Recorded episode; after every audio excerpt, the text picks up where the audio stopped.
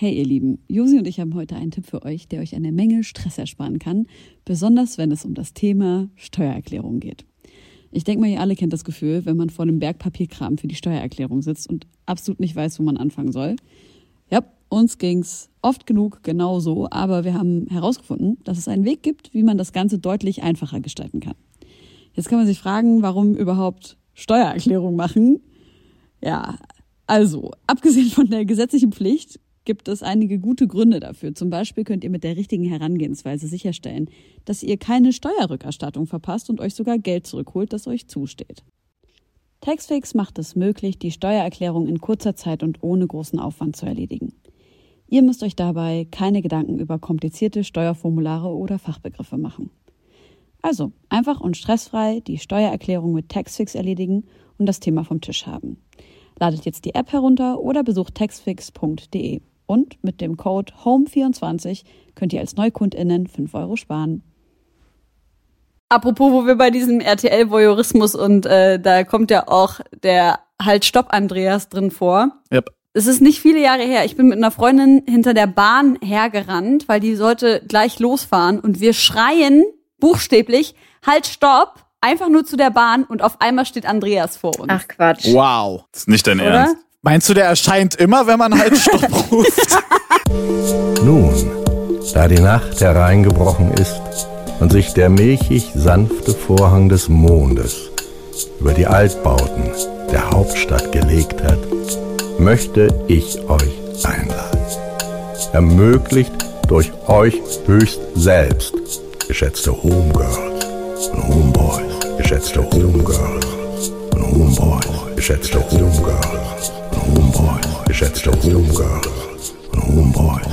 Liebe Freunde, herzlich willkommen zu einer neuen Ausgabe Homegirls. Ich weiß nicht, bei welcher Folge wir sind. Wir sind irgendwie 125 oder sowas. Wir haben hochkarätige, wunderbare Gäste am Start. Herzlich willkommen, Audio 88 und Jessin. Hallo. Bo, bo. Das macht man heutzutage so. Uh, Im Folgenden nur noch mit Dr. Audio angesprochen von mir. Richtig. Wie geht's euch? Wie ist die Promo-Stimmung? Ich bin jetzt Doktor der Podcastologie. Ihr werdet es heute sehen. Wir sind, das ganze Leben ist nur noch ein Podcast. Ich glaube, ihr wischt uns genau äh, am, am Gipfel der Laune. am Zenit. Morgen haben wir noch Nico Backspin und die Deutsche Presseagentur. Und Was? danach geht's dann richtig bergab, ja. Ach, danach. Was so lange willst du noch Fahne hochhalten. Ich, wir kompensieren uns gegenseitig. Habt ihr das Gefühl, dieses Promo-Phasen-Ding bringt wirklich noch was? Wieso noch? Wie Interviews geben und so. Ja? Es bringt Spaß. Das ist unser, also man muss ja sagen, wir sind sehr gut darin. Ja. Und eigentlich machen wir nur Alben, um Promophase machen zu können. Ja, das ist einfach der Professor der Podcastologie einfach gesprochen. Richtig.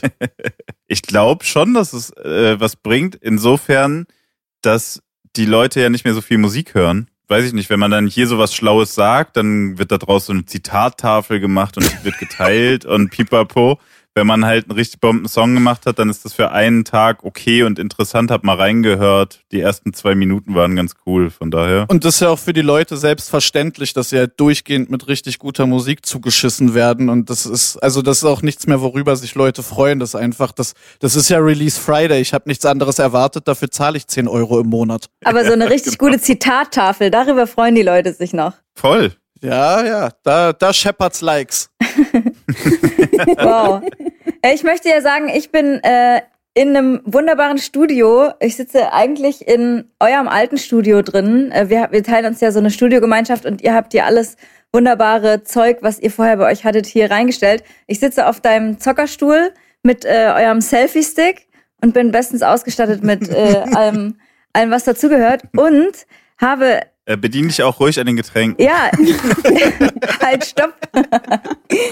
ähm, ja, das wollte ich sagen. Wir haben jede Menge äh, Frinks bekommen von Fritz Kohler, die uns auch beim äh, Studioausbau supportet haben. Vielen Dank. Ich werde gleich nach Werbe äh, wirksam eine, eine Flasche ins Mikrofon öffnen. Genau. Danke an dieser Stelle. Das klang aber schön. Ich mochte auch diesen erschöpften Atmer zum Öffnen der Flasche. Prost, Leute. Willst du nochmal so nach dem Trinken so, Na, das klang gut. Ich wollte aber wissen, sind äh, Sachen vom neuen, am 12.02., einen Tag vor meinem Geburtstag erscheinenden Album Todesliste hier in den heiligen Räumlichkeiten, in denen ich mich befinde, entstanden? Nee. Nope. Nee. Da waren wir schon fertig. Josi, ich dachte immer, du hast am Valentinstag Geburtstag. Einen Tag vorher. Nee, wir haben den Studioumzug genau so gelegt, dass wir vorher die Masterabgabe fertig hatten, damit ich noch im alten Raum abhören konnte und äh, nicht neue Hörgewohnheiten irgendwie an den Tag treten. Wie lange habt ihr insgesamt daran gearbeitet? Mal mehr, mal weniger, aber so wir haben wir haben rekonstruiert, dass die ersten bei Freunde bin ich mir aber gar nicht ganz sicher, da kann es sogar sein, dass der schon 2017 entstanden ist. Wow. Aber auf jeden Fall so die ersten, also so ein paar Songs wissen wir, dass sie von 2018 so die ersten Versionen sind, zumindest. Also so, Ja. es war jetzt nicht so, dass wir uns äh, vor einem halben Jahr dazu entschieden haben, jetzt wieder ein Album zusammen zu machen, sondern wir haben seit, seit Halleluja einfach weiter zusammen Musik gemacht und wussten auch direkt, dass, dass es ein weiteres Audio 88 und Jessin Album geben wird und wussten aber zu dem Zeitpunkt einfach noch nicht so, wo die Reise hingeht. Das hat sich dann erst so in den letzten 18 Monaten oder so, würde ich sagen, so, so richtig rauskristallisiert. Aber äh, ja, mal mehr, mal weniger, aber insgesamt halt schon irgendwie so drei, vier Jahre. Krass. Seid ihr eher froh oder traurig darüber, dass die ganzen Tourspiele jetzt erstmal nicht stattfinden? Hm, Das ist schon nicht geil. Nee. Also wir hätten, wir haben festgestellt, dass wir das Album wahrscheinlich nicht so gut äh, und nicht zu dem Zeitpunkt hätten fertig machen können, wenn wir alle Touren hätten spielen können, die geplant waren Mhm. und alle Festivals und so. Das hätte schon, das wäre schon ein ziemlicher Akt geworden. Ja. Ähm, aber jetzt, wo das Album fertig ist und dann auch rauskommt, wäre es natürlich schon schön, das eigentlich unmittelbar danach auch auf der Bühne feiern zu können. Aber habt ihr überlegt, das Release auch zu verschieben, weil man dann irgendwann auch bald live spielen könnte?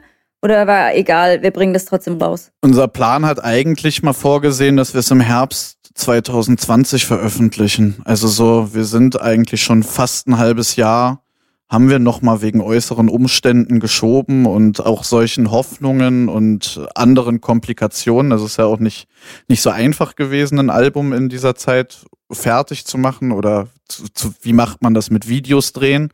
Wie macht man das jetzt mit einer Promophase, dass man die ganze Zeit vor Skype oder Zoom sitzt und so weiter? Das sind ja alles Sachen, die sich auch so im letzten Jahr erst dann irgendwie ergeben haben, wie man es macht. Und zum einen waren, waren wir halt an einem Punkt, dass wir gesagt wir sind halt fertig. Also so, wir, wir saßen noch nie auf lange auf einem fertigen Album rum, sondern es war eher, wir sind bald fertig, also lass damit rausgehen, dass wir bald fertig sind und ein neues, wir, das, also gerade wenn du da so drei, vier Jahre auch dran machst, äh, da sitzt du ja auch teilweise drei, vier oder fünf Jahre auf ein und demselben Song rum und den, also so, da tut's dann auch irgendwann weh, nochmal noch mal sechs Monate zu warten.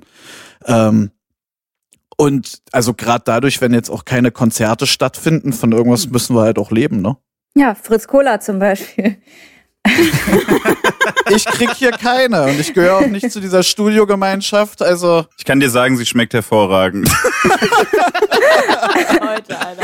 puh, Sorry, okay. das ging schnell hier. Wir brauchen jetzt dringend eine gute Überleitung. Ich finde keine, aber wir machen jetzt äh, das Freundinnenbuch. Ihr tragt euch jetzt in unser Freundinnenbuch ein, normalerweise in eurer wunderschönen Handschrift. Habt ihr schöne Handschriften? Ja. Nein. Geil. Ich würde gern deine sehen dann. Ich finde es auch gut, wie selbstbewusst du das gerade von dir selber behauptet hast. Er hat wirklich eine richtig gute Handschrift. Okay, nice. Man sieht, dass er Graffiti gemacht hat, aber er nimmt es nicht zu ernst. So, äh, sehr gut. So, so ein bisschen so selbst, selbstironisches Graffiti oder was? Nein, aber so, äh, es gibt ja so Leute, die Graffiti gemacht haben und dann, weißt du, dann schreiben die dir eine Einkaufsliste und die sieht aus wie ein Tag. So. Und, Skaterschrift. ja, das finde ich dann auch immer ein bisschen albern. Oh Mann, okay. Gut, wir fangen an. Ihr antwortet immer ähm, abwechselnd, würde ich sagen. Und ihr kriegt auch jeder eine eigene Seite, wenn ihr das wollt. ja, gern. Ja, Logo. Dann äh, geht's los mit Name. Doktor Audio 88. Ich, weiß, ich wusste nicht, ob akademischer Grad noch abgefragt wird, deswegen Es sage ich ist sehr lieber wichtig. gleich. Aber Doktor von was? Also es muss schon dahinter Doktor, stehen. Doktor der Podcastologie. Okay. Und mein Name ist Jessin. Selbst schuld, du hättest die Chance nutzen können. Nee, nee, das, das steht für sich. Wohnort, Berlin. Berlin. Beruf, Musiker. Und Entrepreneur. Love it. Musiker und äh, Dozent für Podcastologie. An welcher Uni äh, dozierst du? Podcast Uni Köln. Das ist eine Privatuni, ne? Ja, das ist so ein Ableger von der SAE. Würde mich wundern, wenn nicht irgendjemand so schlau war, wirklich so eine kleine Podcast Academy zu gründen oder Ich sowas. wollte es gerade sagen. Ja. Ich war so schlau. so kam ich durch die Pandemie. Ohne Shows. Du fährst auch immer vor mit dem Podcast Porsche. Das Podcast Mobil. Reich geworden mit dem Hype. Der 2020 Podcast-Hype. Was wolltest du schon immer werden? Der Musiker. Glücklich. Was würdet ihr heute zu eurem 15-jährigen Ich sagen? Also mehrere Sachen. Lass das mit dem Rauchen. Du wirst Onyx später richtig unangenehm finden, wenn du es hörst. Und versuch das auch nicht weiter mit dem Skateboard. Du kannst das nicht. Also einfach demotivieren. Einfach einmal richtig drauf. Nur Verbote. Funktioniert bei 15-Jährigen eh voll gut. Hat bei mir auch super funktioniert. Also. Aber hast du dann aufgehört mit Rauchen? Also ich habe öfter aufgehört, äh, was heißt öfter? Zweimal, aber das letzte Mal äh, jetzt vor im August. Ah. Mit einer besonderen äh, Form, Hypnose, irgendwas? Nö, einfach, einfach nicht mehr geraucht. Cool. Und hat angehalten? Ja, also bisher, bisher kein, kein Rückfall. Aber ich war auch bisher noch nicht so richtig rotzevoll besoffen. Von daher, also da kann's, wenn Corona vorbei ist, fange ich vielleicht wieder an zu rauchen aus Spaß. Ich habe auch gerade so an, an Tour, Tour Live gedacht. Da rauchen ja die meisten äh, wieder, die aufgehört haben zu rauchen. Ja, das ist auch am schlausten. Aber ich drück dir die Daumen. Yesin. Ja, ist ein bisschen billig, aber ich würde wahrscheinlich wirklich sagen, äh, kauf Aktien oder ein Bitcoin oder so.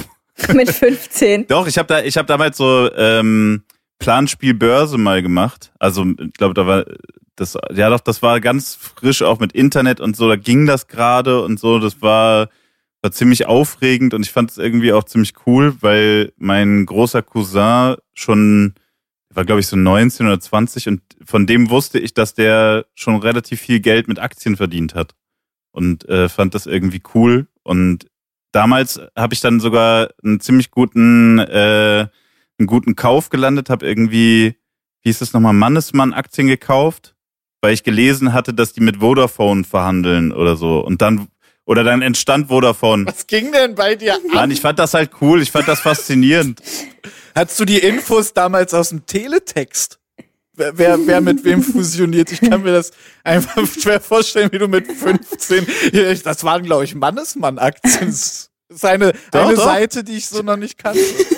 Handelsblatt war das, glaube ich, damals dann. Okay. Na klar, was man halt so liest. Nein, einmal reingeguckt. Das war wirklich dieses Planspiel Börse. Ich fand das irgendwie cool. Ist ja jetzt auch kein Riesending. Auf jeden Fall würde ich, würde ich dann sagen, kauf, kauf Aktien und äh, kauf einen Bitcoin oder so. Mein Vater hat mir gestern erzählt, wenn er vor 15 Jahren, ich glaube, 700 ähm, Apple-Aktien gekauft hätte, die damals pro Aktie, oder vor 20 Jahren vielleicht, nee, 15, die damals pro Aktie 40 Euro gekostet haben, dann hätte er heute einen Gewinn von drei Millionen Euro nur durch diese paar tausend Aktien. Das ist so absurd. Ich finde dieses Spiel so krass und ich habe ähm, mich vor ein paar Tagen mit einem Kumpel unterhalten, der Kinder hat, die sind beide 16 und also sowohl der Kumpel als auch sein Kind offensichtlich. Und ich habe ihm gesagt, dass ich finde, er sollte unbedingt seinen Kindern alles, was er weiß über Aktien erklären und das schon so in dieses Kindergehirn irgendwie reinballern oder Teenie-Gehirn, weil das fällt mir total schwer, das jetzt zu verstehen. Als also das letzte Woche diese Geschichte mit GameStop zu verstehen, dass es Menschen gibt, die Aktien verkaufen, die ihnen gar nicht wirklich gehören und darauf spekulieren, dass der Wert dieser Aktie fällt und sie daran Gewinn machen können, das hat mich locker anderthalb Stunden gekostet und das hätte ich gerne als Teenager gewusst. Ja, lass uns überlegen, was wir wieder aufleben lassen können durch Aktien. Was ist gerade auch richtig am Boden? Gute Frage. Die gute Laune. Kauft jetzt gute Laune Aktien. Gibt's so Reisebüro-Aktien? Reise und Pol.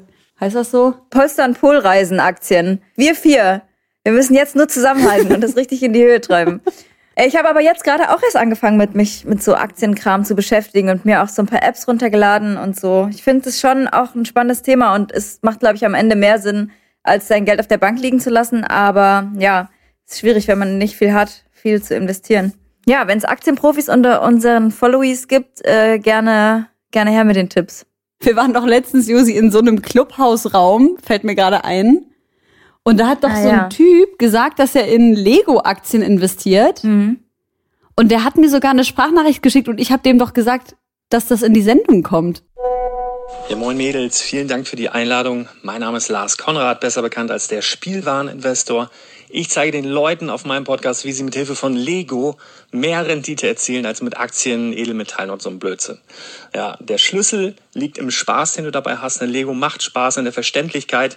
Dann, ich erkläre ganz einfach, du kaufst ein Set kurz bevor es in Rente geht, also quasi nicht mehr produziert wird. Danach steigt der Preis. Daran verdienst du letztendlich. Du hast eine Sicherheit, äh, die dir auf dem Aktienmarkt nicht gegeben ist. Es ist offen für alle. Ein Student kann zwar nie investieren, du kannst aber auch sehr gut einen fünfstelligen Betrag da reinhauen. Wenn ihr da Details hören wollt, bin ich jederzeit bereit, euch das Ganze zu erklären. Vielen Dank für eure Aufmerksamkeit und ich hoffe, wir hören uns ganz bald wieder. Haut rein, bis dann. Ciao. Ja, der investiert in Lego. Ich habe mal erklärt bekommen, dass Lego, abgesehen davon, dass es natürlich äh, wahrscheinlich eine der bestgeführten Marken ist, die es so gibt, abgesehen davon ist deren Grundkapital ja Erdöl, woraus die diese Steine herstellen. Scheiße. Und äh, irgendwann wird dieses Erdöl knapp. Und das heißt, die haben eigentlich verunreinigtes, aber auch reines Erdöl überall äh, als Grundkapital. Das ist wahrscheinlich gar nicht so dumm. Deswegen habe ich als Kind auf den, Staun, auf den Steinen immer so gern rumgekaut. Schmeckt. Schmeckt einfach, hat einen Kick gegeben. Mein tollstes Erlebnis, Frage an euch. Promophase 2021. Einfach nur zu Hause. Oh, kann ich nicht so richtig datieren. Also gibt viele tolle Erlebnisse. Das Tollste weiß ich nicht. Was ist mit der, mit der, mit der äh, äh, Bekommung deines neuen Babyhundes? Das ist auch cool, aber ich glaube so so Sachen, die dann so wirklich für immer bleiben und wo man dann so sagt, das sind richtig krasse, tolle Erlebnisse, da bin ich nicht so gut drin. Es verschwimmt bei mir dann immer so alles in Kenn ich. in viele verschiedene kleine Erlebnisse und dann war es eine gute Zeit. Mhm. Das Dümmste, was mir in letzter Zeit passiert ist. Ich habe von diesem GameStop-Ding ein bisschen, äh, also Audio hat mir das erzählt und ich habe nicht sofort welche gekauft. nee, Quatsch.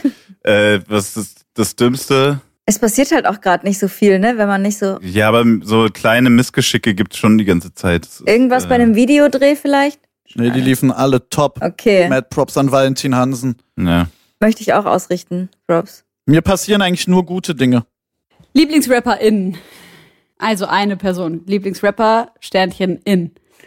Aller Zeiten mäßig entweder Moses Pelham oder LP, glaube ich. Einfach so von dem, wie es mich geprägt hat und so. Ja, ich finde es auch, also es, äh, es, es ist ja immer ein, ein Wandel und ich hätte auch vor ein paar Jahren was anderes gesagt und habe auch was anderes gesagt, aber ich glaube jetzt, da, da dieses großartige Werk leider abgeschlossen ist, äh, sage ich jetzt einfach MF Doom.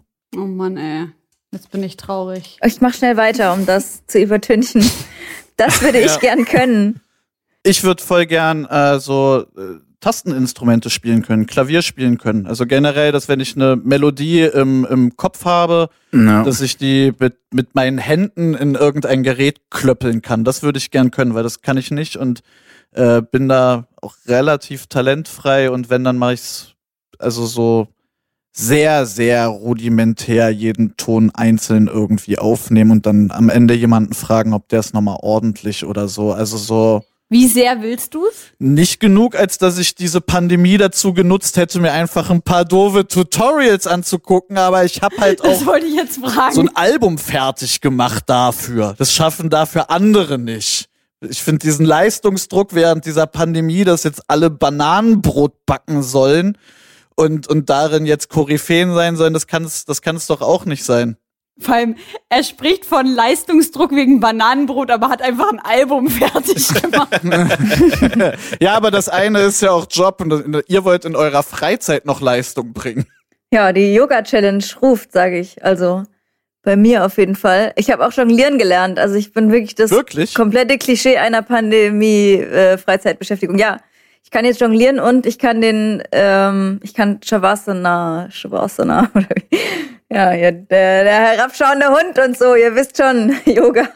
Was? Ach so. Ach so. Ah, Also du kannst den einen herabschauenden Hund. Ich kann alles jetzt im Yoga, alles. Okay, gut. okay. Das ist doch super. Und habe dafür kein Album gemacht, ähm, aber andere Songs. Jessin, du, was würdest du gern können? Auch ein Instrument richtig gut spielen können. Entweder das oder wenn, wenn man jetzt so sagt, dafür ist zu spät, dann würde ich gerne so mit zwei, drei Stunden Schlaf auskommen können. Wow. Uh. Und dann genauso, genauso erholt sein, wie als hätte ich acht geschlafen oder so. Das wäre cool. Und was würdest du mit den restlichen Stunden anfangen, die du dann gewinnst? Alles Mögliche, was ich auch sonst mache, aber davon halt mehr haben. Mhm.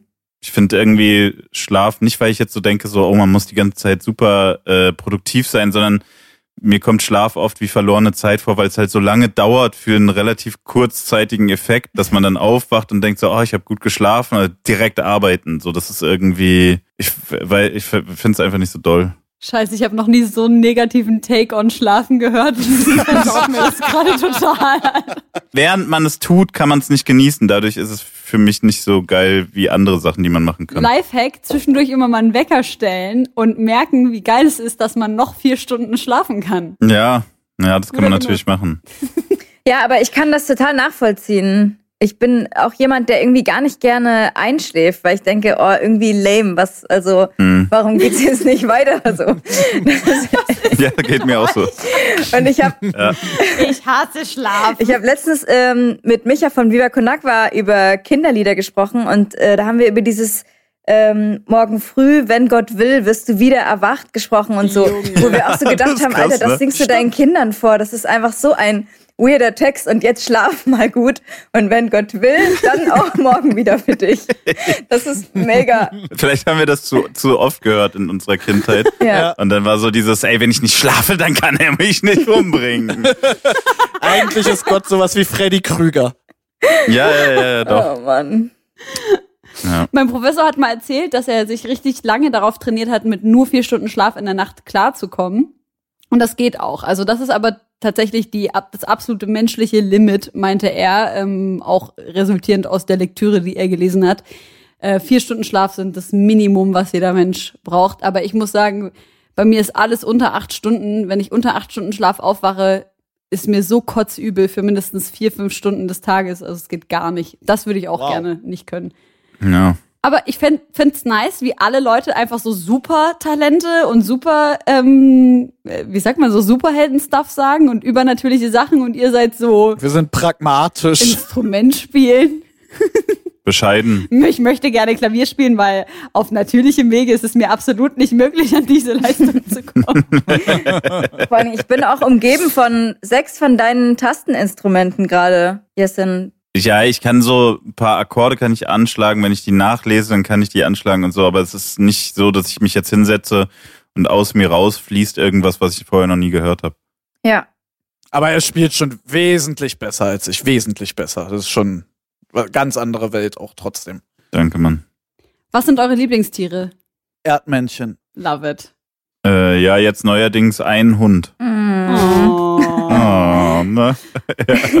Welcher? Ja. Meiner. Wie heißt der eigentlich? Es ist eine Sie und sie heißt Uva. Uva? Das ist ja süß. Josi und ich haben vorhin telefoniert und Josi hat ganz lange von ihr gesprochen. Das ist eine Gabe, die sie hat, ähm, vor allem Frauen äh, schnell um den Finger zu Voll, sie wickeln. hat sich Ja. einfach so auf den Rücken gedreht und dann war ich äh, ihr schon erlegen. Aber sag mal, hat die letztens bei uns auf den Teppich gepisst? Äh, ja, ein kleiner Fleck, ne? Riecht, riecht man's noch? Nee, ich glaube, Joe hat's erzählt, als wir reinkamen, weil ich habe erzählt, dass Nuras Hund mal in einem anderen Studio, wo wir waren, auf den Teppich gepisst hat, während wir einen Podcast aufgezeichnet haben. Ja. Und dann meinte Joe vorhin, hat hier auch jemand gewischt und dann wussten wir nicht, wer es war. Ah, es, waren, Nee. es waren aber beide. Also Nuras Hund hat da auch hingepisst an dem Tag. Jetzt ohne Scheiß, ich war dabei. Ja. Mega. Die waren beide super nervös Aber und aufgeregt und haben dann beide konnten- Das kann gleichzeitig nicht wahr sein. gepinkelt. Und Josi meinte, dass Uva übelst klein ist. Wie viel wiegt sie denn? 2,4 Kilo. Das ist tatsächlich Josi. Ja. Das ist genauso viel wie Kali Na auch. gut, aber wiegt. dann hat er me- mehr Fell. Sie ist so klein, weil sie so kurzes Fell hat und so. Ja. Letzte Frage. Mein größter Wunsch. Frieden auf Erden. Ja, was soll man dem hinzufügen? Fair. Wir machen dann einfach auf Jessens Seite siehe Audio 88 Seite. Genau. Okay, siehe Seite 5. Liebe Freunde, mein Gott, wieso dauert das immer so verdammt kacklange, wenn wir dieses Freundebuch machen? Das sollte eigentlich so eine Schnellrunde werden. Jedes Mal ist der halbe Podcast damit gefüllt und das ist großartig, weil das erspart uns einfach so viel Recherchearbeit. Jetzt haben wir aber äh, gar keine Zeit für Track by Track, was wir sonst eigentlich auch nie machen. Mir ist ein Song hängen geblieben. Wir haben es ja gehört. Einer. Genau. Das ist gute Quote. Einer von 13 kann ich mich noch dran erinnern. Nee, einer, hat mir einen gefallen. von 13 habe ich nicht ganz verstanden. Todi. Nee, Vater, Mutter, Kind. Und was ich daran aber nicht verstehe, ist, was du mit dem Refrain meinst. Mit bist du's, weil ich bin's. Also es geht natürlich irgendwie um so ein äh, RTL 2 Voyeurismus, Fernsehen und Im Refrain gar nicht. Es ist äh, super stumpf. Ein Freund von mir hat das immer gebrüllt, wenn er betrunken po Leute angepöbelt hat. Und zwar immer so, ey, bist du's? Weil ich bin's. Ich habe es vielleicht nicht genau, äh, genauso gut transportieren können, aber ich wollte das schon immer mal irgendwie auf einem Song sagen und äh, fand's da gut. okay. Und was hat, was hat der Küsse damit gemeint? Also dein Kumpel? Also ich bin's im Sinne von, ich bin der King oder ich, also bist du's? Weil ich bin's. Ja, okay. Ich finde nicht, dass man da nach einer tieferen, nach einer tieferen Bedeutung graben sollte. Okay, also, äh, nee, Respekt davor, dass es, äh, bist auch nicht die Erste, äh, die das fragt. Aber ich dachte, es rutscht einfach so als, ähm, als äh, Rap-Füllmasse. Beim Refrain Durch. achtet eigentlich nie jemand auf den Text. Okay. Meist werden nur die Strophen auseinandergenommen. Ja, ja. Apropos, wo wir bei diesem RTL-Voyeurismus und äh, da kommt ja auch der Halt Stopp Andreas drin vor. Yep. Der kommt ja aus Leipzig Mhm. und es ist nicht viele Jahre her. Ich bin mit einer Freundin hinter der Bahn hergerannt, weil die sollte, die, die äh, sollte gleich losfahren und wir schreien buchstäblich Halt Stopp, einfach nur zu der Bahn und auf einmal steht Andreas vor uns. Ach Quatsch. Wow. Das ist nicht dein Oder? Ernst. Meinst du, der erscheint immer, wenn man halt Stopp ruft? Candyman aus Du musst Leipzig. nur ganz schnell auf eine Straßenbahn zurennen, auf den Gleisen. Krass. Ich dachte, we weißt du, was ich dachte, wie die Story geht? Als du gesagt hast, wir sind der Straßenbahn hinterhergerannt, dachte ich, weil ihr den da drin gesehen habt und ihr wolltet, ihr wolltet ein. Foto machen von dem oder so. Wenn dann mit. Auch geil. Ja, ich wollte von euch wissen, äh, weil es in dem Thema schon, oder weil das, der Song ja schon das Thema behandelt, habt ihr so Fernseh-Guilty Pleasures aus dem deutschen Fernsehprogramm? Oder auch international? Bei mir ist tatsächlich eigentlich nur noch äh, Höhle der Löwen. Mhm. Dafür hole ich mir dann immer so die zwei Monate oder was, wie lang so eine Staffel läuft, hole ich mir dann so ein Premium-Abo für, ich weiß gar nicht was. TV Now, oder? Kann sein, ja. Mhm. Und dann ist auch wieder gut. Also ich habe dieses TV Now Abo und ich bezahle das jeden Monat seit Jahren, weil ich, weil ich mir wirklich jeden Scheiß reinziehe, der wirklich Nein, minder wirklich? Ja, ich bin also ich, ich bin dieses Guilty Pleasure. Nein, ist schon also Frauentausch gucke ich nicht oder so, aber so von diesen von diesem ganzen so Love Island und Bachelor in Paradise und so diese ganzen Trottel-Influencer, die da drüber berühmt werden wollen und da in so Dating-Formate gehen und so, bin ich schon großer Fan von. Ja. Aber auch Bauer sucht Frau nochmal so. Nee, Bauersuchtfrau war eigentlich schon immer sehr langweilig. Also wenn, dann wäre es Schwiegertochter gesucht. Ach, das meinte ich, das meinte ich, sorry. Schwiegertochter gesucht. Schwer verliebt war, gibt's halt nicht mehr, aber das war halt ja noch Niveaustufe unter Schwiegertochter gesucht. Also so ich, ähm, ich muss sagen, es ist ein Rabbit Hole, in dem ich sehr tief drin bin und ich hatte auch früher, der ist leider kaputt gegangen, einen Festplattenrekorder mit den ersten Staffeln Peter Zwegert drauf und so, also so, ich kenne da gar nichts. Ohne Scheiß. Ich finde, das Krasse daran ist, du guckst ja die Sachen mehrfach. Ja, wenn es gut ist, wenn es eine gute Staffel ist. Ja, weil manche Leute, also man muss dann auf manche Leute entwickelt sich irgendwann ein anderer Blickwinkel und dann lohnt es sich, das nochmal, das nochmal zu sehen. Wenn man heute zum Beispiel den Wendler-Clan mit dem Michael Wendler sieht, der damals noch das goldene Jackett getragen hat, ein Pferdegestüt hatte und äh, mit seiner Frau zusammen war und das unter heutigen Aspekten, sieht, also das ist einfach, da merkt man auch, da war, das waren einfach bessere Zeiten auch damals. Also wenn du von Matrix das Ende kennst und dann den nochmal guckst. Stark. Ja, ja, ja, ja. Also so und ich kenne halt bei bei jedem dieser Ramsch-Formate kenne ich das Ende von Fight Club. Ich hätte auf mein Leben schwören können, dass du nie im Leben sowas gucken würdest. Ich wurde einmal angefragt für ähm, Nackt im Paradies oder wie heißt das? Adam und Eva. Adam und Eva. Das ist ja Mhm. krass. Als ich vor sieben Jahren bei hiphop.de gearbeitet habe, war ich ja von vornherein so ein bisschen dafür bekannt, dass ich so diesen ganzen Deutschrap-Untergrund, aber auch Ami-Rap-Untergrund total abdecke, was so mein Wissen und meinen Musikgeschmack betrifft. Und trotzdem war es immer meine größte Angst, mit zwei Gruppen zu sprechen. Einmal Hass und Hoden und mit euch beiden. Weil ich, ich dachte immer, auf keinen Fall möchte ich diese Interviews zugeteilt bekommen, weil ich dachte erstens, ihr seid alle viel zu schlau für mich. Zweitens, ihr seid alle viel zu gemein zu mir und viel zu sehr über den Dingen stehend.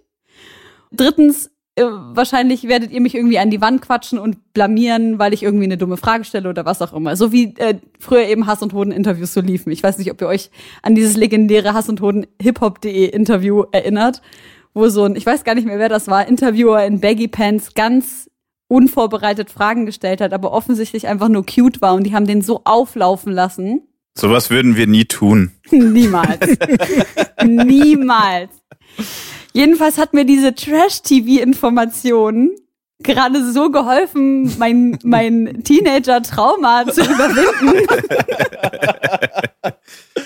Jetzt, jetzt wo du merkst, dass ich eigentlich nur ein ganz normaler Trottel bin. Du bist einfach nur ein Mensch. Ich will noch mal ganz kurz auch bei diesem Trash-TV bleiben, weil ähm, habt ihr auch Spiegel TV mit Familie Ritter verfolgt? Ja. Nee, da bin ich raus. Okay. Aber das würde ich nicht als, als, also so, das würde ich da jetzt nicht unbedingt in denselben, in denselben Topf werfen. Nee, das stimmt. Aber auch so voyeuristisches Fernsehen. Äh, und ich fand das halt so krass, weil aktuell ist ja die Karin Ritter, heißt sie, glaube ich, Ja. verstorben. Und ich habe so viele Posts im Internet gesehen, die sie so heroisiert haben im Nachhinein, Ja. wo ich, ja, wo ich mir so denke, Ach so, Kultfigurmäßig genau. dann, oder? Und das fand ich halt Hm, irgendwie super. super problematisch, weil am Ende ist sie trotzdem Natürlich. eine, eine Nazi, Untragbar. genau, eine untragbare Nazi-Troller aus dem Dorf, die andere Nazis in die Welt gesetzt hat. Und Leute sind so, Ja. oh mein Gott, ich bin übel schockiert, Karin Ritter ist tot und ich möchte trotzdem Respekt den Toten und so. Aber das hat mich schon äh, sehr verwundert, dass sie so abgekultet wird und Gurkensohn am gleichen Tag mit ihrer Tochter noch so eine, so ein Gurkensohn Crips macht in ihrer verwackelten Bude und so. Und ich war irgendwie sehr verwirrt Wer von diesem so ein YouTuber, der auch irgendwie ein bisschen fertig ist, glaube ich. Aber ich will nicht Gurkensohns Fans Hass auf unseren Podcast ziehen. Deshalb. Ähm, ja, aber das ist so ein Thema, was, wo mich der Song echt dran erinnert hat. Und ähm, ja, du hast ja auch in dem Song Cottbus so ein bisschen über deine Jugend und das Aufwachsen dort zwischen Tristesse und äh, Nazis erzählt. Ähm, und ich, das kenne ich halt auch so ein bisschen aus meiner Jugend. Und da haben mich die Ritters, in Leipzig bin ich aufgewachsen, also am Rand von Leipzig. Und die kamen ja aus Ja. Köthen und das ist nicht weit von uns weg. Ja. Äh, deshalb hatte ich da immer noch mal einen ganz anderen Blick drauf, weil ich immer dachte, ey, ich kenne solche Leute aus meiner Jugend und ich kann da nicht so einen Fun für empfinden, obwohl ich das auch verstehen Mhm. kann, dass man das irgendwie lustig findet. Ist jetzt keine Frage gewesen. Nee, also ich habe ich hab's auch gesehen, aber ich habe das tatsächlich jetzt nicht aus so einem äh, Karin Ritter ist jetzt für mich nicht dasselbe wie irgendein, irgendein Trottel vom, vom Bachelor oder so. Also so, das ist, ähm, Ja, klar. aber ich, ich verstehe, was du meinst. Das hat auf jeden Fall viele voyeuristische Gelüste geweckt bei vielen Menschen, aber vielleicht hat es auch anderen Menschen halt mal gezeigt, dass es einfach gottverdammte Realität ist, dass es halt einfach Menschen gibt, die, die ihre Kinder zu beschissenen Nazis hochziehen. Das ist so krass. Und dass das nicht, dass das nicht irgendwo herkommt und diese Leute nicht, nicht vom Baum fallen, so. Voll. Ja. Und man da auch gesehen hat, dass da auch, glaube ich, einfach ganz viel, ja, ganz viel scheinbar ja zusammenkam und einfach ganz viel schiefgelaufen ist, dass da, da, da funktioniert ja, da hat ja nichts funktioniert in dieser Familie. So. Von außen, das, was uns Spiegel TV gezeigt hat, natürlich. Äh, aber Mhm. sah jetzt nicht so aus, als wäre da irgendein Mensch glücklich. Hm.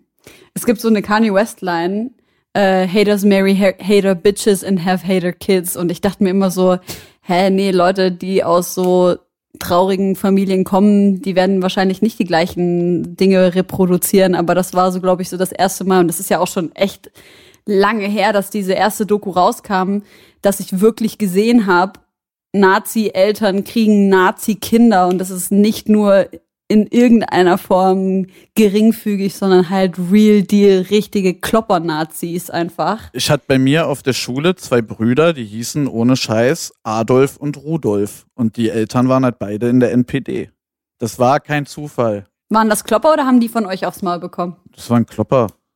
In Cottbus war jeder Klopper. Krass. Echt? Wann bist du da weggezogen? Mm, Ich glaube 2003. Also schon auch große Teile deiner Jugend noch dort Ja, verbracht. also ich bin da- richtig ja. rechne. Also ich, ja genau, also ich bin da glaube ich hingezogen, da muss ich so 10 gewesen sein und als ich weggezogen bin, war ich 20 oder so. Ja, also so von daher so eigentlich alle pr- prägenderen Jahre dort geprägt worden. Und hast du ein bisschen Zeit gebraucht, um das alles aufzuschreiben zu einem Song? Also warum gab es diesen Song nicht schon eher? Also ich hatte das schon länger vor, aber ich äh, habe mich zum einen dem handwerklich gar nicht gewachsen gefühlt. Also so ist jetzt nicht so, dass ich sonst großartig viel persönliche oder biografische Dinge in meinen Texten erzähle. Da gebe ich jetzt sonst nicht unbedingt so viel von mir preis oder erzähle da über irgendwie Familiengeschichte oder sowas. Das habe ich bisher noch nicht gemacht. Damit habe ich mich auch schwer getan, auch überhaupt mit der Entscheidung, ob ich daran überhaupt Menschen teilhaben lassen möchte. So. Das zum einen und zum anderen, also so war es dann auch. Ich habe den, der ist jetzt auch schon was älter, der Song, den, die erste Version und die ersten zwei Strophen, die sind von 2018, wenn ich mich jetzt nicht irre. Und ähm, das war schon so, dass sich auch zu, also so auch immer weiter das politische Klima halt einfach verschärft hat. AfD immer mehr Zuwachs gewonnen hat. Zu der Zeit war Pegida noch ein viel größeres Thema und so. Und was dem Ganzen dann gefolgt ist, so das ist ja noch alles viel furchtbarer. Es war schon so diese, diese Extreme, dass man einfach, einfach jeden Tag gespürt hat, alles rückt immer weiter nach rechts. Und das war auch was, also so, als ich dann von Cottbus weggezogen bin und nach Berlin gezogen bin, dass ich lange Zeit auch erstmal für mich glücklich war, dass das ein Thema ist, mit dem ich mich erstmal nicht mehr beschäftigen muss. So, also so vor Nazis Angst haben, irgendwie nachts nicht mit Kopfhörern nach Hause laufen oder so.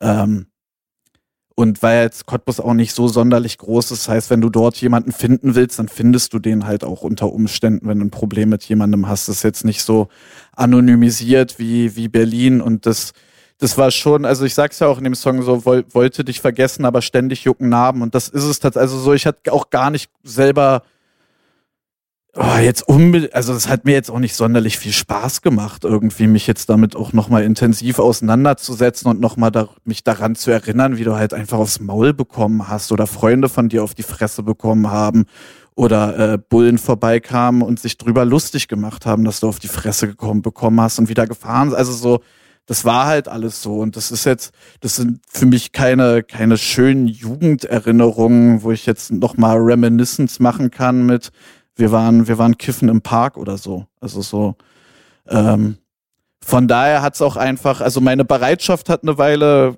gebraucht, bis ich das überhaupt machen wollte und aber auch, dass ich mir, mir das selber als in meinem Schreiben zugetraut habe, dem, dem Thema irgendwie gerecht zu werden. Und ich glaube, ich musste auch erstmal viel, viel Abstand gewinnen, um also auch für mich irgendwie zu sehen, was da so, also wenn du ja so aufwächst, dann ist das für dich vollkommen normal und dann denkst du auch, jeder wächst so auf.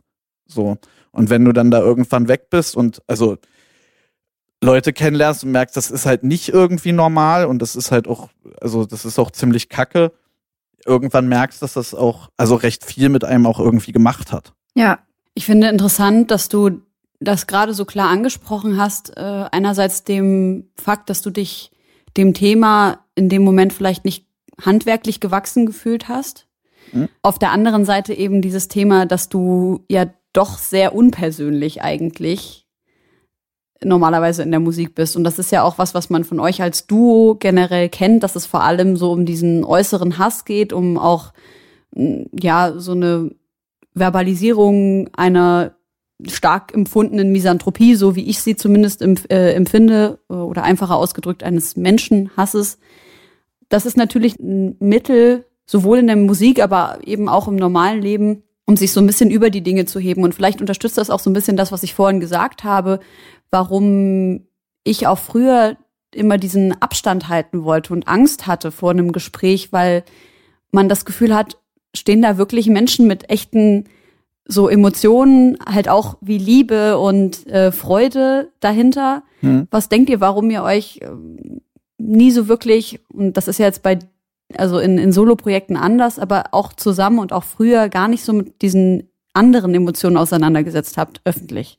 Ist, glaube ich, zum einen, also hat da auch viel, spielt da tatsächlich die eigene musikalische Sozialisation rein. Ich habe immer lieber harten Rap gehört oder Rap, der düster ist und nicht, Hm. nicht Rap, der, der happy ist und dich aufklären will oder der dir einen guten Vibe vermitteln soll. Also klar, das hat man, man hat auch mal eine Farsight-Scheibe aufgeschmissen und so, aber trotzdem war das, was mich irgendwie an, an Hip-Hop auch immer, also was mich in diesen Bann gezogen hat, war halt eher so eine Mob Deep Griminess, Hm. Wu-Tang Clan, auch wenn das jetzt nicht unbedingt so unsere Soundästhetik ist, aber so dieser State of Mind, äh, Kapuze tief ins Gesicht und komm mir bloß nicht krumm, denn ansonsten bewerfe ich dich mit meinen Rhymes oder so. das war immer der Rap, der mir, der mir besser gefallen hat. Also so auch Mhm. äh, Cannibal Ox oder Company Flow, also auch dann Sachen, die düsterer und vertrackter waren. Und, und das waren ja, da sind ja trotzdem auch persönliche Sachen drin. Und ich denke auch, dass viel, wenn man viel Ablehnung formuliert, lässt sich daraus aber auch Rückschlüsse ziehen, wofür man halt ist. Also wenn du halt gewisse Dinge schlecht findest, dann erlaubt das ja die Logik, dass man deswegen das Gegenteil dann halt gut findet. Nur der Blickwinkel ist halt ein anderer und man formuliert, man formuliert es dann vielleicht anders. Aber ich, wenn man jetzt zum Beispiel so Emotionen wie Liebe nimmt oder so, ehrlich gesagt, ich find's auch mega albern, wenn zwei Rapper zusammen einen Song über Liebe machen und jeder erzählt da mal so einen Part darüber, wie irgendeine Beziehung, also so, das ist doch Quatsch einfach. Also das ist halt tatsächlich auch was, Ja, aber ihr habt doch einen Song über Liebe. ja, aber, aber, ja, genau, wir haben einen Song über Liebe. Nein, aber du weißt, was ich meine. Also so, dass ich finde, es gibt auch einfach Ich Themen. glaube, auf Deutsch ist es nicht so easy wie jetzt zum Beispiel ja, Slum Village oder sowas. Also so klar, das, das, das gibt's, das gibt's halt auch alles. Verstehe schon, was du meinst. Aber so, ich, ich fände das auch bei manchen Themen ein bisschen albern, wenn sich da zwei Männer treffen und jetzt mal irgendwie da so, da so Zeilen zu dem, also so weiß ich nicht, ich glaube, das würden wir halt einfach beide nicht fühlen und ich glaube, es gibt, dass dieser Cottbus-Song halt, also zum einen, weil nur ich die Erfahrung gemacht habe und so, aber das ist ja auch deswegen halt ein Solo-Song. Manche Sachen lassen sich halt, die muss man mit sich alleine eher ausmachen, als dass das jetzt Themen für, für Duette sind. Ihr habt ja auf eurem neuen Album, seid ihr doch etwas persönlicher geworden, wenn ich das mal so behaupten darf. Würdet ihr das auch so sagen oder eher nicht? Ja, voll. Also so in der gemeinsamen Musik waren wir Ja. auf jeden Fall nie so persönlich. Ja. Ja. Also Jessin war ja schon mit dem letzten Album äh, sehr persönlich deswegen. und hat da hat da die Türen geöffnet. Bei Weiß und Privilegiert, übrigens einer meiner Lieblingssongs von dem Album, beziehungsweise ich glaube sogar der Lieblingssong ist es, ich finde, der Beat ballert so hart und ich habe schon 30 Mal in der Öffentlichkeit gesagt, dass ich unbedingt Bock habe darauf auf einem Festival meinen zweiten Versuch des äh, Moshpits mal zu starten, weil der erste ist nach drei Sekunden kläglich gescheitert mit mir auf dem Boden zu A zum J tanzen. Weiß und privilegiert, für die, die den Song noch nicht gehört haben, handelt eigentlich von der Kritik an eben genau dem, wovon der Titel auch schon handelt, nämlich ähm, weißen und privilegierten Männern, die sich ihres Privilegs nicht bewusst sind und ihre Macht schamlos ausnutzen. War das vor allem für dich, Audio, Dr. Audio. Dr. Audio, Entschuldigung, Ja, jetzt muss ich was Schlaues sagen. an diesen Song auch ranzugehen? Also Jessin hat da sehr viel vorgearbeitet und sehr viel vorgelegt bei dem Song. Also ich habe, äh, ich glaube, der stand textlich soweit komplett bis auf meine Strophe. Ich glaube, selbst diesen Gesangspart hinten hatte, hatte Jessin schon und hatte auch eine recht konkrete Vorstellung davon, welche Position ich in diesem Song äh, einnehmen soll oder einnehmen kann. Das war natürlich für mich gefühlte Steilvorlage. Jetzt haben wir ja gerade zu dem Song letztens geschrieben. Willst du kurz wiedergeben, was du mir da erzählt hast?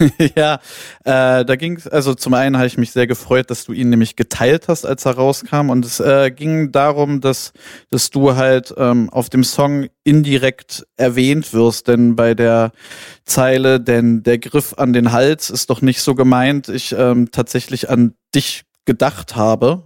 Damals der, war das das Frauenfeld. Schweizer Fest, Frauenfeld, Frauenfeld, ne? Weswegen äh, kannst du vielleicht mit eigenen Worten besser erklären als, als ich, als ich das wiedergeben kann. Aber soweit ich weiß, hatte da jemand von der Entourage eines Rappers an den, an den Hals gepackt und einen Gut recherchiert. ekel, ekelhaften ja. Kommentar dazu abgegeben, woraufhin du, soweit ich weiß, beschlossen hast, in diesem Hip-Hop-Trottel-Interviewen Kram das einfach nicht mehr machen möchtest, weil du dich solchen Situationen zum einen nicht aussetzen möchtest, aber auch zum anderen gemerkt hast, dass wahrscheinlich drumherum jetzt außer Gelächter nicht viel passiert ist und ist doch nicht so schlimm.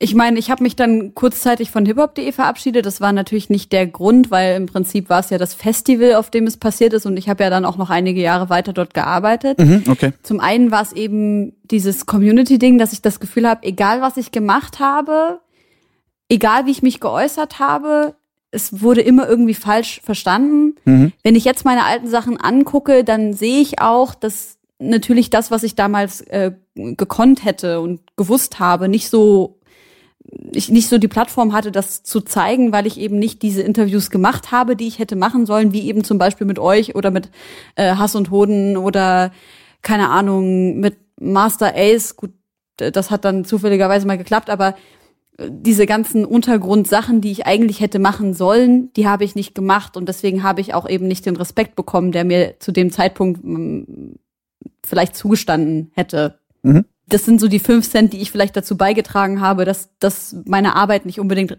respektiert wurde, aber dass ich so ekelhaft behandelt wurde von der Community. Also dieses Mhm. jeder Vlog, den ich gemacht habe und okay, ich verstehe auch dieses Format bietet an, so trashig zu antworten, aber ich fand es einfach so kacke und deswegen habe ich damit aufgehört. Aber vor allem eben, weil ich nicht die Interviews bekommen habe, die ich machen wollte. Ich konnte nicht und weißt du, keine Ahnung, ich sitze da und mache ein Royce to Five Nine Interview, dann wird das irgendwie dreieinhalb Minuten in einen Vlog mit zwischengeschnitten und hat am Ende, keine Ahnung, 8000 Klicks, so juckt, juckt halt keinen in Deutschland. Davon kann man natürlich nicht leben, weder eine Plattform noch ich. Ja. Ähm, deswegen habe ich damit im Prinzip aufgehört. Aber dieser, dieses Erlebnis hat auf jeden Fall ordentlich dazu beigetragen. Vor allem, dass mir einfach niemand vor Ort den Rücken gestärkt hat. Ja. Auch das Festival eben nicht. Ne? Ich habe das natürlich auch angesprochen. Fällt mir gerade auf, das habe ich nie öffentlich erzählt.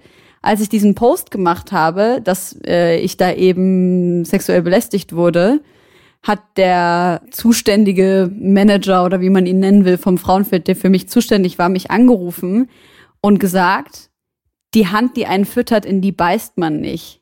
Oh. Okay. Jo, Ja, die Hand, die einen füttert, die packt dir nur an den Hals. krass. Ekelhaft. Also das war so krass. ja. Das war so, so krass. So nach dem Motto, das ist schlechte Publicity und so. Und ähm, das Frauenfeld hat sich dazu nie geäußert. Es gab nur ein einziges Statement und da stand, wir distanzieren uns von jeglicher Form von Diskriminierung, Sexismus, Rassismus und Hass. Oder irgendwie so. Ich kann jetzt nicht direkt zitieren, aber so ein Wort, äh, äh, nicht wortgemäß ist es äh, sinngemäß so. Die. Schweiz bleibt neutral. Wann, weißt, du, weißt du noch, wann das war? Welches Jahr das war? Das war 2017, wenn mich nicht alles Ja, täuscht. das war das Jahr, wo wir uns alle kennengelernt haben, weil äh, ich da, glaube ich, noch mit Arzt gespielt habe und ihr Du hast da mit Arzt und gespielt. euch ne? um ein peinliches Fanfoto gebeten habt. Echt? Das war auch das Jahr, wo ihr äh, Toxic Weiß ich gar nicht mehr. geopfert habt. Stimmt.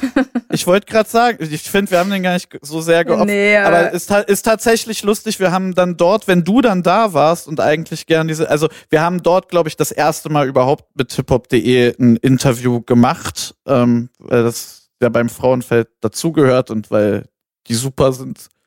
Ähm, aber äh, ja, Chance wäre wär so natürlich schöner gewesen. Ah, stimmt, es ging um irgendwas Turnschuhe auch und, Und dann äh, war das, war das tatsächlich in dem Jahr, weil da haben wir uns, glaube ich, auch das erste Mal persönlich getroffen oder zumindest so vorgestellt. Und dann glaubst du, es würde jetzt anders ablaufen? Angenommen, weiß ich nicht, auf dem Splash passiert sowas und du machst es öffentlich? Meinst du die Situation selbst oder das, das nach, im Nachhinein? Im Nachhinein die Öffentlichkeitsarbeit vom, vom Festival, sag ja, ich mal meinst so. du, hat sich was geändert in, in der Szene? dass wenn Also auf dem Frauenfeld auf gar keinen Fall, weil es einfach die gleichen Leute sind. Ich bin ja, ich arbeite ja auch nicht mehr fürs Frauenfeld, weil ich da eben auch einfach in die Richtung gehend Probleme hatte.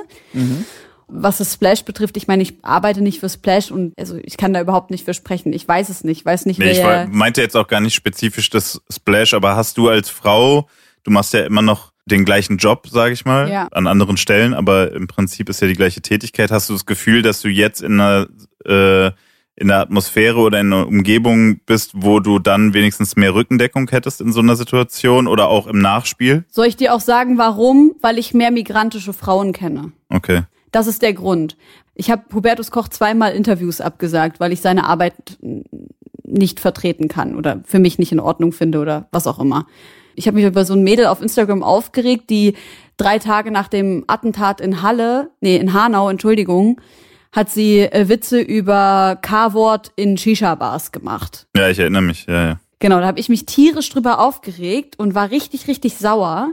Und dann hat Hubertus Koch ein Instagram-Video gepostet, wo er zwei Minuten monologisiert hat darüber, dass ich doch jetzt endlich, obwohl er mich schon zweimal gefragt hat und ich Nein gesagt habe, mal endlich mit ihm ins Interview gehen sollen, wir uns endlich an einen Tisch setzen Was? und ich mich jetzt ihm endlich mal stellen soll. Übrigens, Fun Fact, warum ich ihm das zweite Mal gesagt habe, dass ich mich nicht mit ihm an einen Tisch setzen werde, also das Mal davor war, weil er ein Interview mit Echo Fresh gemacht hat und in diesem, äh, beziehungsweise hinterher das Wort Kanake benutzt hat und ich zu ihm gesagt habe, das kannst du nicht benutzen und er völlig, er überhaupt nicht offen dafür war und richtig unangenehm auf mich reagiert hat, weil ich ihm versucht habe zu erklären, warum er, warum das nicht geht und er war so, warum redest du mit mir wie ein Kind oder irgendwie mit einem Kind? Also es war so unangenehm.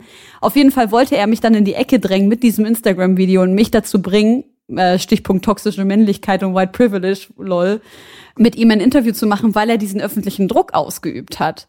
Und die einzigen Leute, die mir da so krass den Rücken gestärkt haben, ohne dass ich irgendwas gemacht habe übrigens, ich habe nicht darauf reagiert, das nicht kommentiert und nix, waren, waren meine migrantische Community und vor allem die Löwinnen darin.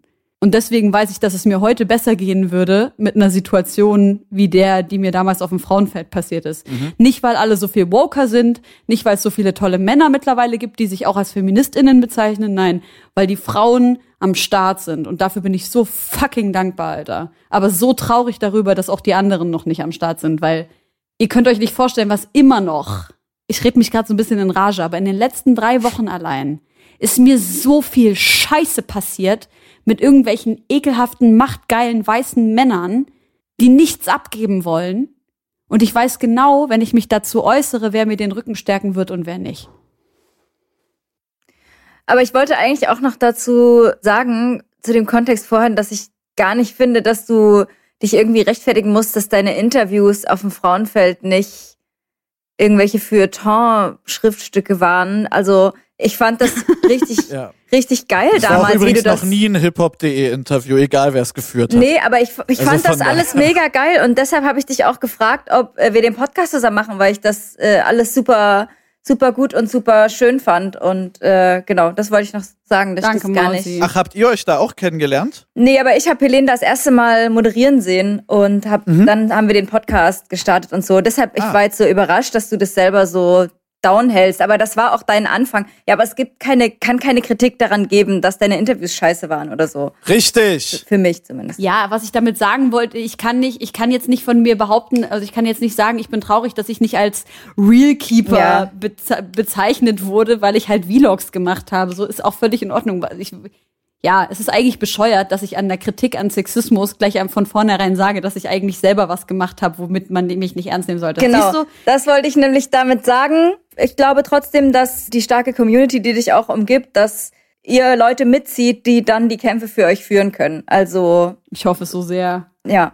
Naja, wir werden sehen. In den nächsten zwei Wochen wird was kommen. Da könnt ihr Ich alle bin mal dabei. Okay. Ja, gucken. sag Bescheid. Also auch, ich- wir haben Auge. Wir haben Auge. Ich wollte gerne den Wissenschaftsfakt Ah, okay. Mhm. ähm, mit reinbringen, wenn ihr äh, Bock habt, weil wir gerade so schön beim Thema waren. Kurioses aus der Wissenschaft. aka X-Faktor das Unfassbare. Die Autorin Kerstin Hensel sagt, dass Narzissmus, Voyeurismus und Sexismus oder Hemmungslosigkeit und Verblödung die absoluten Straightways zum Thema Hass und Selbsthasserzeugung sind. Das heißt also, sie ist fest davon überzeugt und äh, belegt das eben auch in ihrem Buch dass ähm, wir durch Trash-TV mehr Hass und mehr Selbsthass empfinden, ähm, was Audio 88 dann einfach in seiner Musik verarbeitet. Und was ich auch sehr interessant finde, eine Studie des Max-Planck-Instituts zum Thema Trash-TV besagt, dass die meisten ZuschauerInnen von Trash-TV gebildete und kulturinteressierte Menschen sind. Mhm. Das kann ich aber bestätigen. Überdurchschnittlich gebildet. Das glaube ich auch. Ja, klar. Man will sich ja als was Besseres fühlen, wenn man sich die ganzen Idioten anguckt. Audio 88 so, ja, ja, klar, also. Nee, also überrascht mich jetzt nicht. Also so, Ja, ja. es gibt ja bei Frauentausch immer die Familie, die überrascht ist, dass sie die Siffigen sind. Dass sie die was sind? Dass sie die Siffigen sind. Ist ja Ach immer so. bei einer Familie zu Hause ist ja mal dreckig und bei den anderen ist halt Putzfimmel. Das ist ja immer so. Und dann gibt's halt oft den Moment, dass die aus dem Dreckigen nach, also in das saubere Haus kommt und sagt, hier ist aber schmutzig, weil du merkst, okay, die hat nicht, die hat den, die hat nicht gepeilt, auf welchem Ende der Wippe sie halt gelandet ist von der Redaktion. Ah, Scheiße, echt. Das ist so bitter. ah stimmt. Ich find's so krass. Findet ihr nicht, dass das verboten werden sollte? Bin ich falscher Ansprechpartner? Bin ich, bin ich voreingenommen einfach? Er investiert so in die Trash-TV-Aktie einfach. Vielleicht ja, aber bitte erst, wenn mein Join Plus Probeabo abgelaufen ist. Aber apropos zu ähm, Trash TV auch. Ich war gestern Abend im Clubhouse äh, und hab dort mit Cool, was ist Ja. das?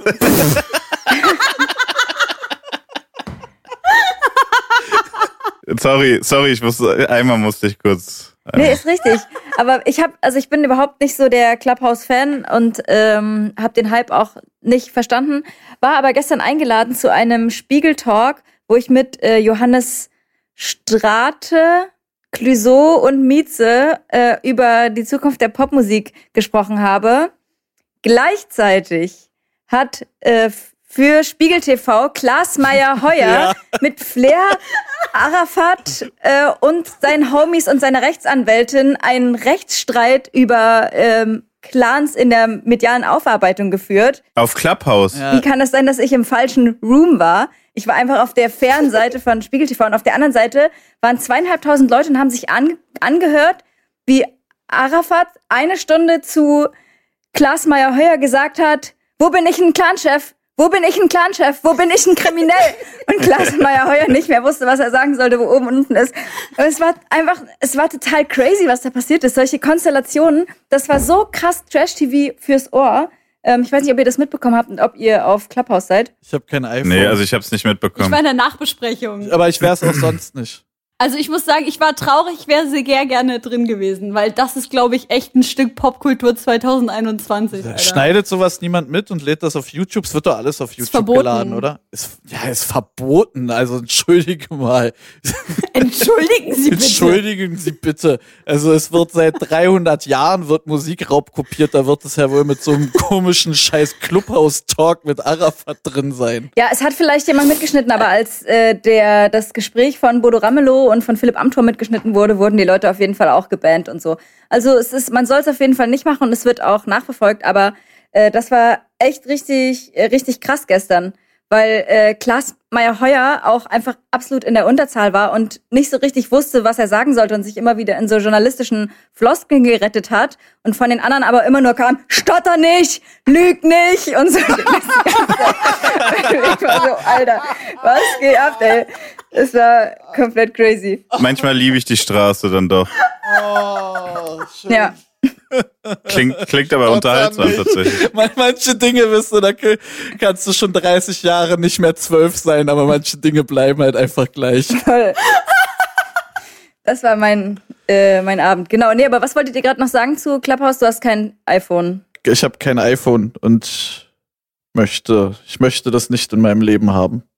Also eine App, die Natürlich. nur für bestimmt für, für Leute ist, die, die sich das teuerste Handy kaufen können. Ich finde das, ich finde das Quatsch. Wie viel hat dein Handy gekostet? Meins? Äh, 130 Euro. Das ist ein. Du kannst also auch für 130 Euro kriegt man auch ein iPhone 6. Aber ich glaube, da läuft Clubhouse nicht drauf. Das kann sein. Oh. Ich muss sagen, ich finde das äh, natürlich, also diese Barrierefreiheit, wobei man auch dazu sagen muss, das ist eine App, die ist in der Beta-Version. Instagram war in dieser Version auch noch nicht verfügbar für alle. Ja, aber sie wird nicht als so ein journalistisches Tool genutzt. Also so dieses Spiegel, irgendwie, also dass sich so, so Journalisten mit irgendwelchen Leuten da jetzt per Telefon geheime Talks machen, die aber für die Leute, die ein iPhone haben, die dürfen sich das anhören, aber Leute, die daran Interesse hätten und sich später mal anhören wollen würden, die dürfen das nicht, weil sonst wird jemand gebannt. Also bitte, was ist denn das für ein Scheiß? Sollen sich verpissen. Der Sinn dahinter ist einfach ein bisschen das Gefühl von äh, Safer Space erzeugen, was natürlich nicht funktioniert, haben wir ja gerade gesehen. Ich denke, wir dürfen trotzdem noch eine Sekunde nachgiebig sein, weil es ist, wie gesagt, eine App, die in der Beta-Version ist und soweit ich informiert bin, sind es auch noch ultra wenig MitarbeiterInnen, die dort arbeiten. Ich will das gar nicht per se in Schutz nehmen. Es hat auf jeden Fall einige Probleme, vor allem eben diese absolute fehlende Barrierearmut durch nur Zugang durch iOS-Geräte oder eben auch, dass man als hörgeschädigte Person eben keine Möglichkeit hat, da irgendwie mitzuwirken. Ich muss aber trotzdem sagen, dass ich in den letzten Wochen einige sehr demokratiefördernde Unterhaltungen gehört habe, wo wirklich PolitikerInnen sich Fragen gestellt haben und gesagt haben, hey, ich gehe morgen ins EU-Parlament, stelle diese Frage in den Raum und komme dann wieder und beantworte diese Frage. Das finde ich schon großartig. Schade natürlich, dass es nicht zugänglich ist für alle. Dann ist es aber wiederum, finde ich, liegt es auch an uns JournalistInnen, das vielleicht zu reproduzieren, was dort erzählt wurde. Weil ein Interview ist ja auch nicht immer zugänglich für alle. Hinter der Homegirls Paywall könnt ihr auch dieses Interview mit Audio 88 und Jessin nachhören. nee, wir, wir berichten euch, wir berichten euch auch immer, was da auf Clubhouse so geredet wurde. Äh, Patreon 5 Euro plus. ja. Dann wollt ihr anfangen mit Songwünschen? Ja, ich habe Air Forces von Mustafa. Oder Mustafa, ich weiß gar nicht, äh, wie man es ausspricht. Ich das ist mega. Der hat irgendwie erst zwei Songs, oder das letzte Mal zumindest, als ich ungefähr einen Tag nur diese zwei Songs im Loop gehört habe, da hatte er auf jeden Fall nur zwei Songs. Äh, ich finde den super krass. Ich weiß gar nichts über ihn, ähm, finde das aber irgendwie auch gerade ganz angenehm, dass ich nichts über den weiß und finde die beiden Songs richtig killer. Das Video dazu ist auch richtig krass. Ist es deutschsprachig? Nee, ist englischsprachig. Ah, noch nie gehört. Ja, ich weiß gar nicht mehr, von wem ich es empfohlen bekommen habe. Habe ich vergessen.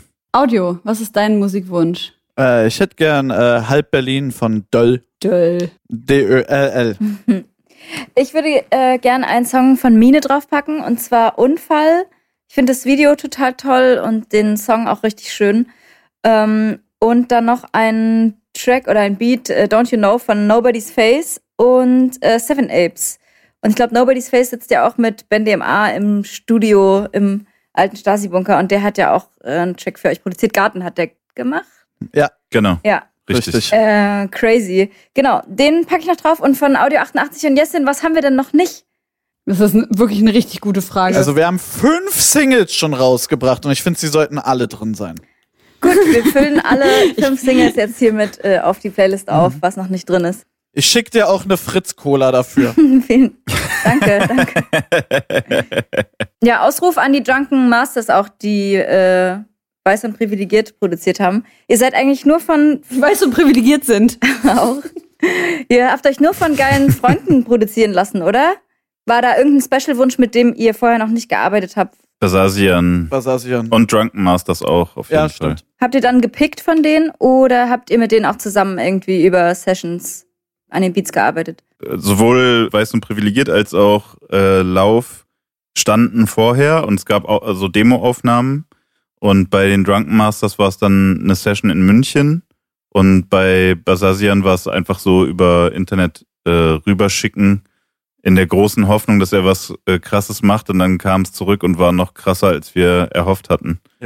Wahnsinn. Das Schöne ist ja auch wirklich, wenn wir dann mit Leuten arbeiten dürfen, die so krass talentiert sind und vor denen wir auch so einen großen Respekt haben. Und also wir sind dann da auch nicht so, ey, ich habe hier so acht Skizzen, kannst du mal gucken und so, mach mal irgendwas.